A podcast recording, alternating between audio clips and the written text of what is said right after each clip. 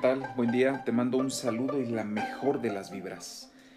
En este podcast vamos a compartirte algunos conceptos sobre una sensación que todos los seres humanos experimentamos y que probablemente no hemos identificado de la forma correcta. Sentirse cansado. Quizá en este momento, mientras escuchas el audio, estés experimentando la sensación.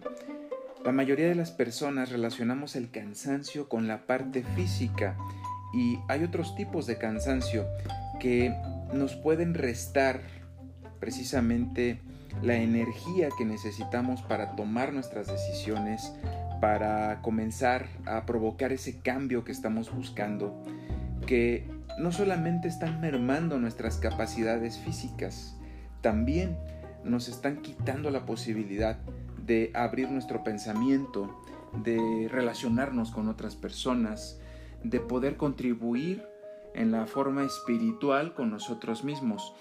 Hay que aprender que el cansancio no es únicamente la parte física.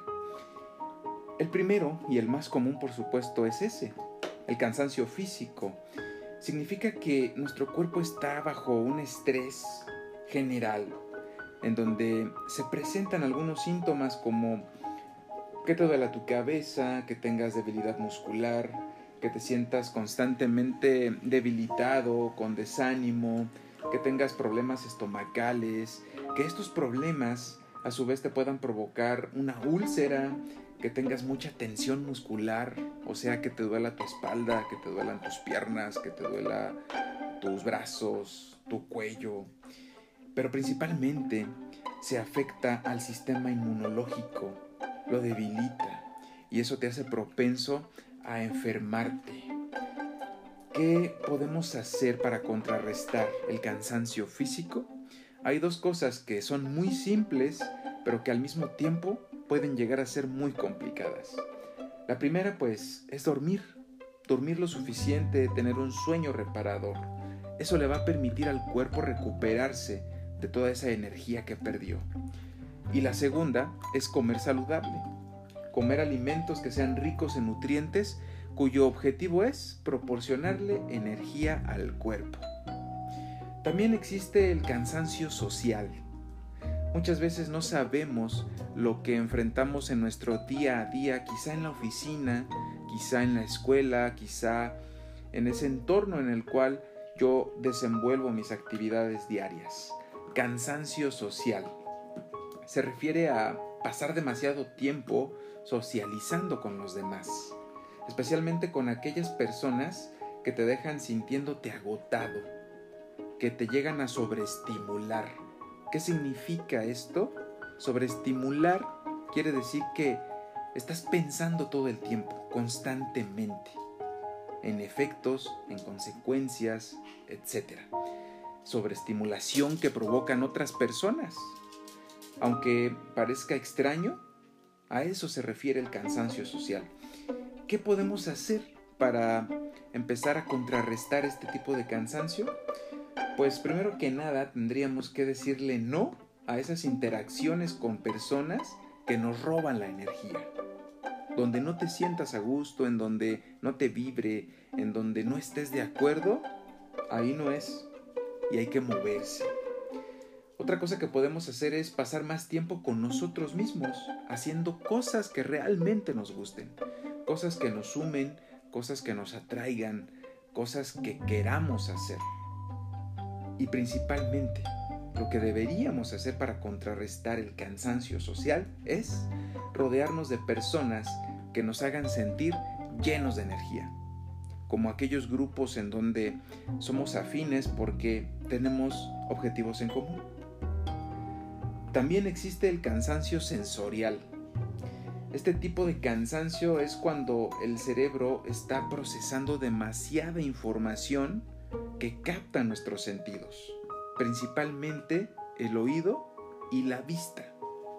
También es una forma de sobreestimularnos Probablemente estamos escuchando ruidos muy fuertes o luces demasiado brillantes.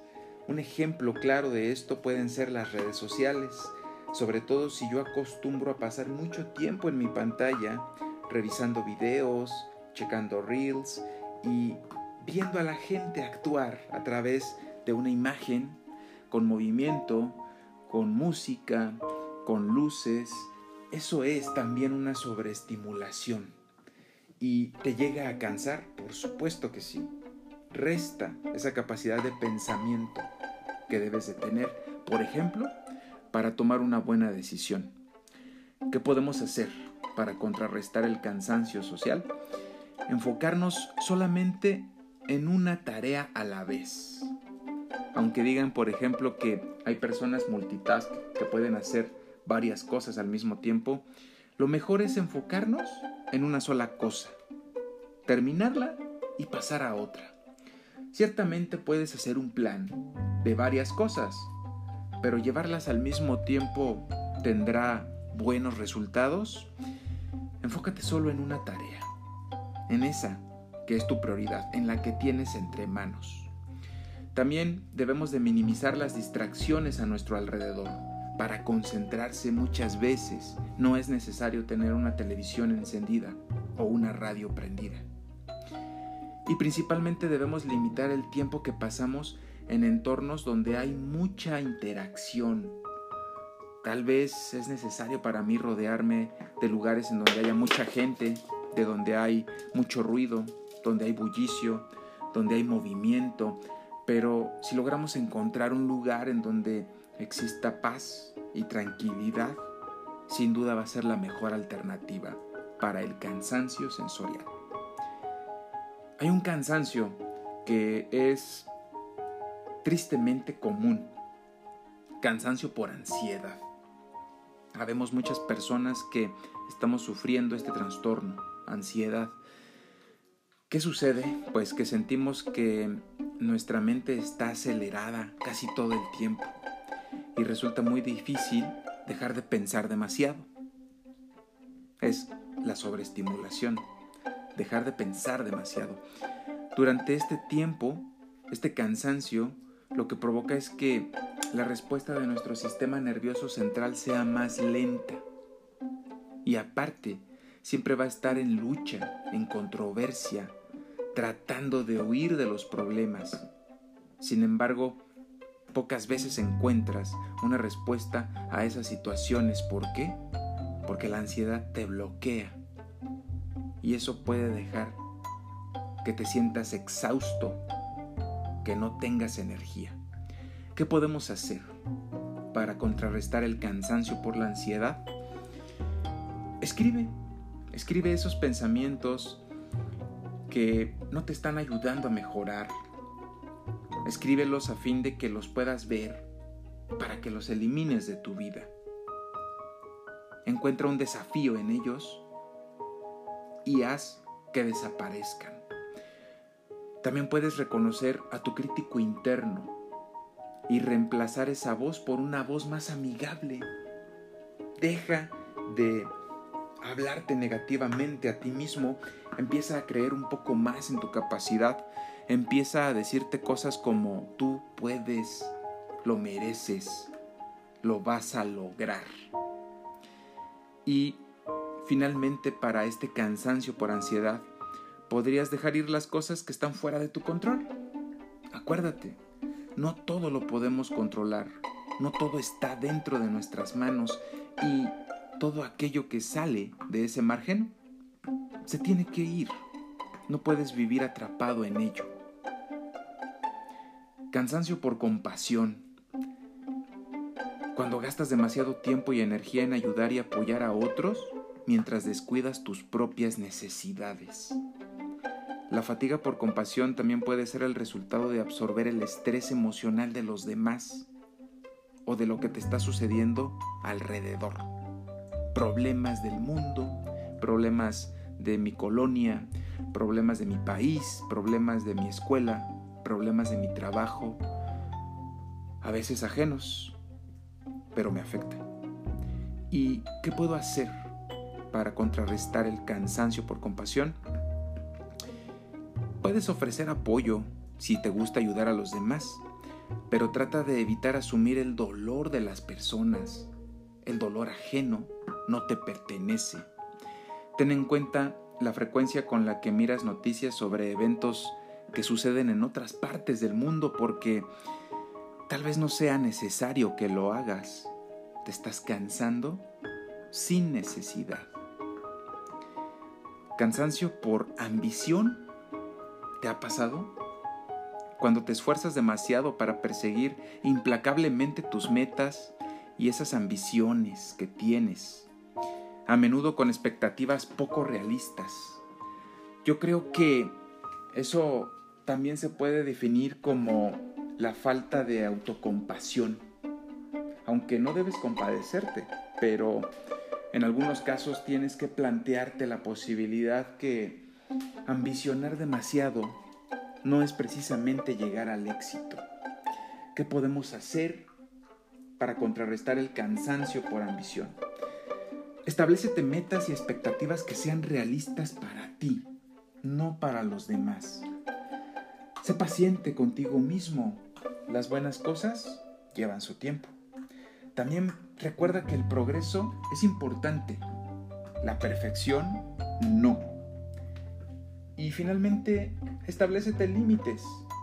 Límites en torno al tiempo que pasas trabajando o pensando en el trabajo o en resolver tantos y tantos problemas. Dedícate un tiempo para ti.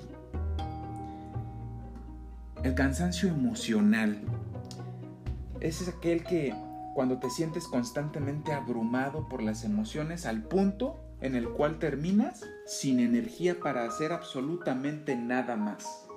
Te puedes sentir estancado, como si no tuvieras control sobre tu vida.